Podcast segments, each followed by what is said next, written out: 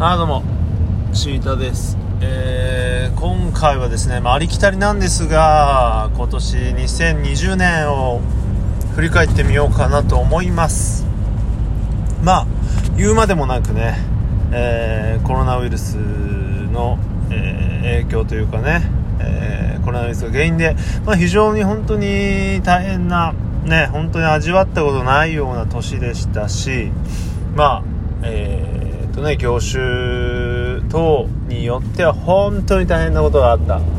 えー大変だったと思いますがまあそこら辺のねあのーまあ全世界に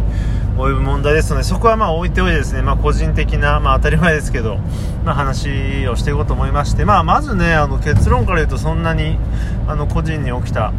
こととしては悪くなかったし、まあえーまあ、苦肉の策でいろいろなところで変化が起きたところの、まあ、本当にねいい影響を受けれたのかななんて思っておりますので話していきます。はい。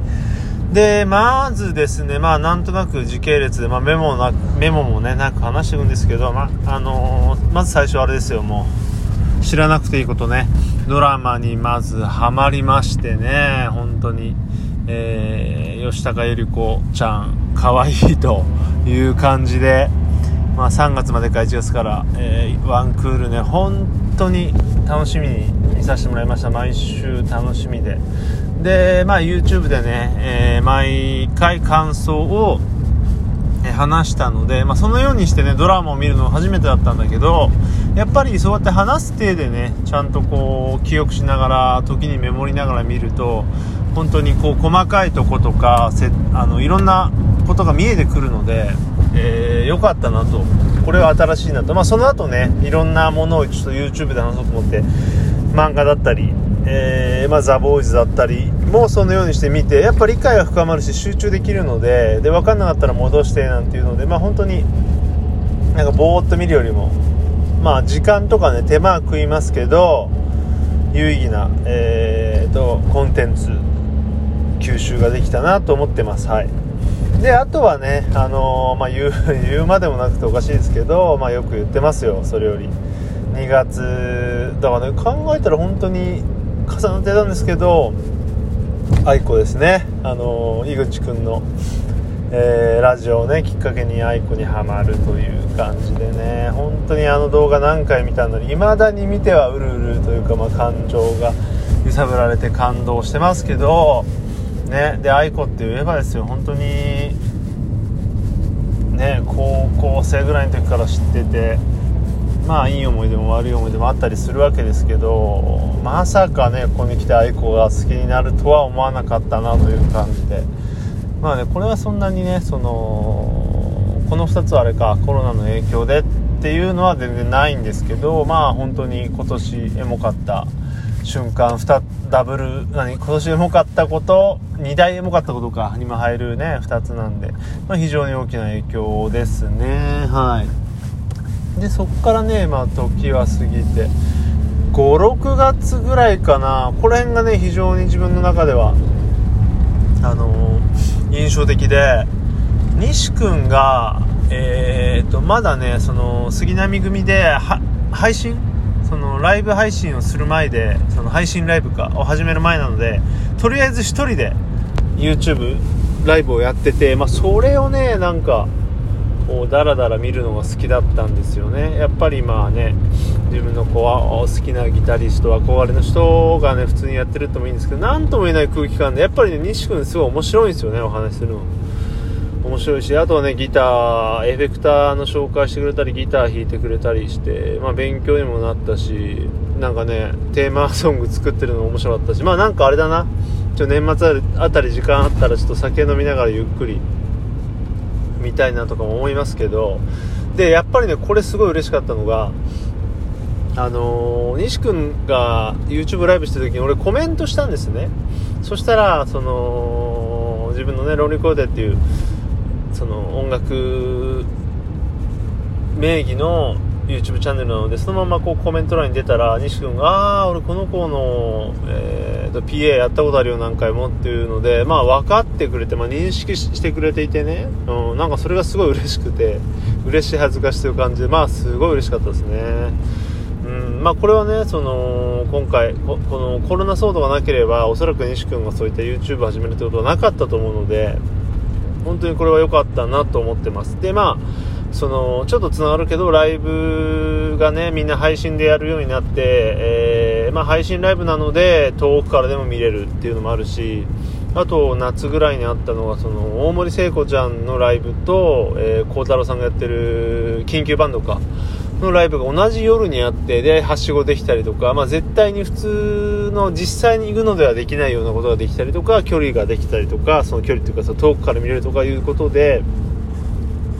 あの普段ライブに行けません。例えばね子供がいて行けませんとか地方で行けませんっていう人にとってはそのね好きなバンドとかアーティストのライブがねまあ配信ではあるけど見れるっていうのは大きかったんじゃないのかな。で今年見た配信ライブみたいなの結構数えると結構あるんじゃないかな。キンあキングブラザーズのやばいな見逃しちゃったよね。12月の人まだ見れるのかなという感じで見たいな。まだだっけ？どうだった？まあまあまあ後で調べますけどキングブラザーズもだし銀杏ボーイズも見たしみたいなね、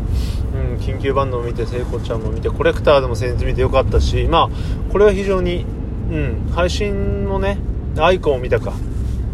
すごい今技術がすごいじゃないですかそっち系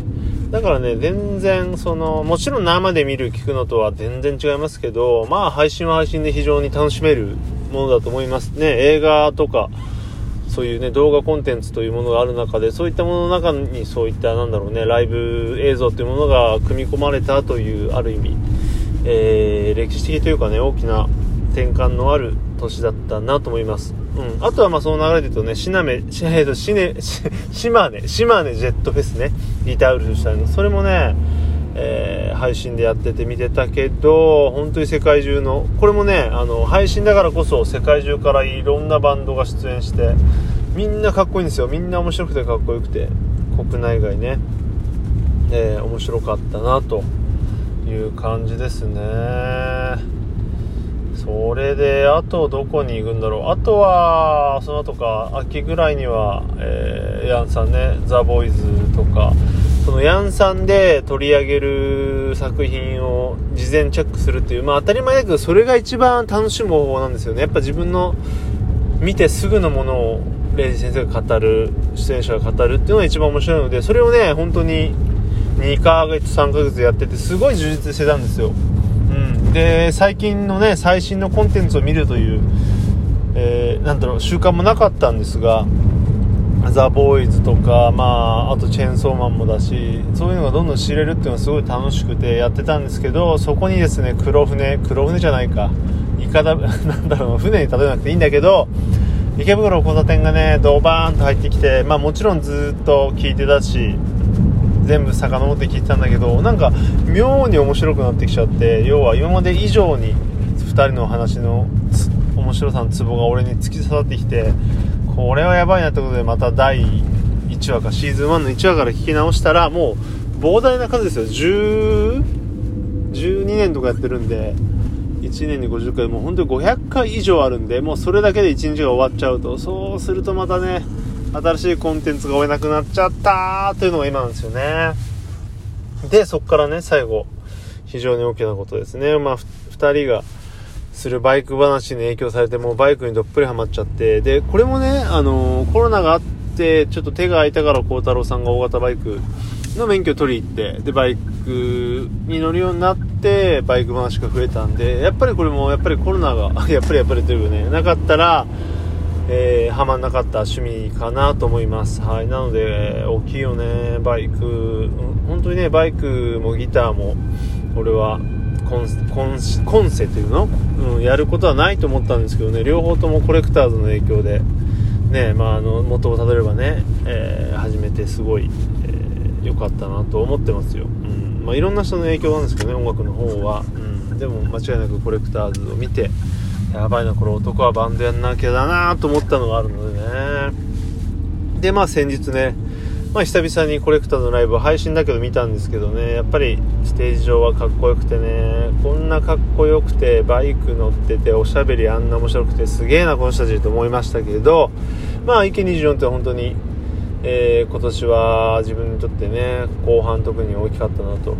うん。あとはねあの唐揚げくんいっぱい食べたのと すき家をいっぱい食べたなってことかな。そんな感じかね。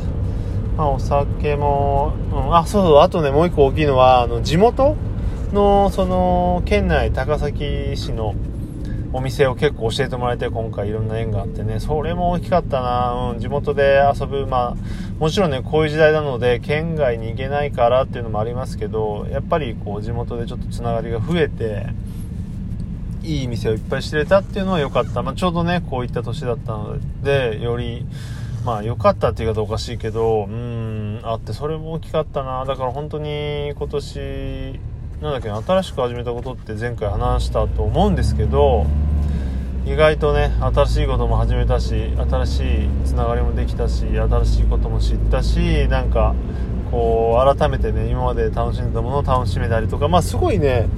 あのそういう面ではいい年だったんですよね。うん。ねだから本当にこういう時だからこそできること。まあ Zoom の3つの1回しかできなかったけど面白かったしね。なんか配信ライブっていうのが当たり前になって俺が結構そのスタジオとか家からやってる。のもねなんか見直されたりもするでしょうしまあねどんな時でもやっぱり自分のできることでしか楽しめないのでそういった意味では個人的にはすごい楽しくできたなと思います。ねはい。でまあ来年はね、えー、まあ来年中どうなるか分かんないけど早くね収束していただきまして、えーみんなで会ったりとか楽しく演奏できたらいいんじゃないのっていう感じです。はい。まあ、そんな感じでちょっとね時間来ちゃったので今回はおりま終わります。ありがとうございました。バイバイ。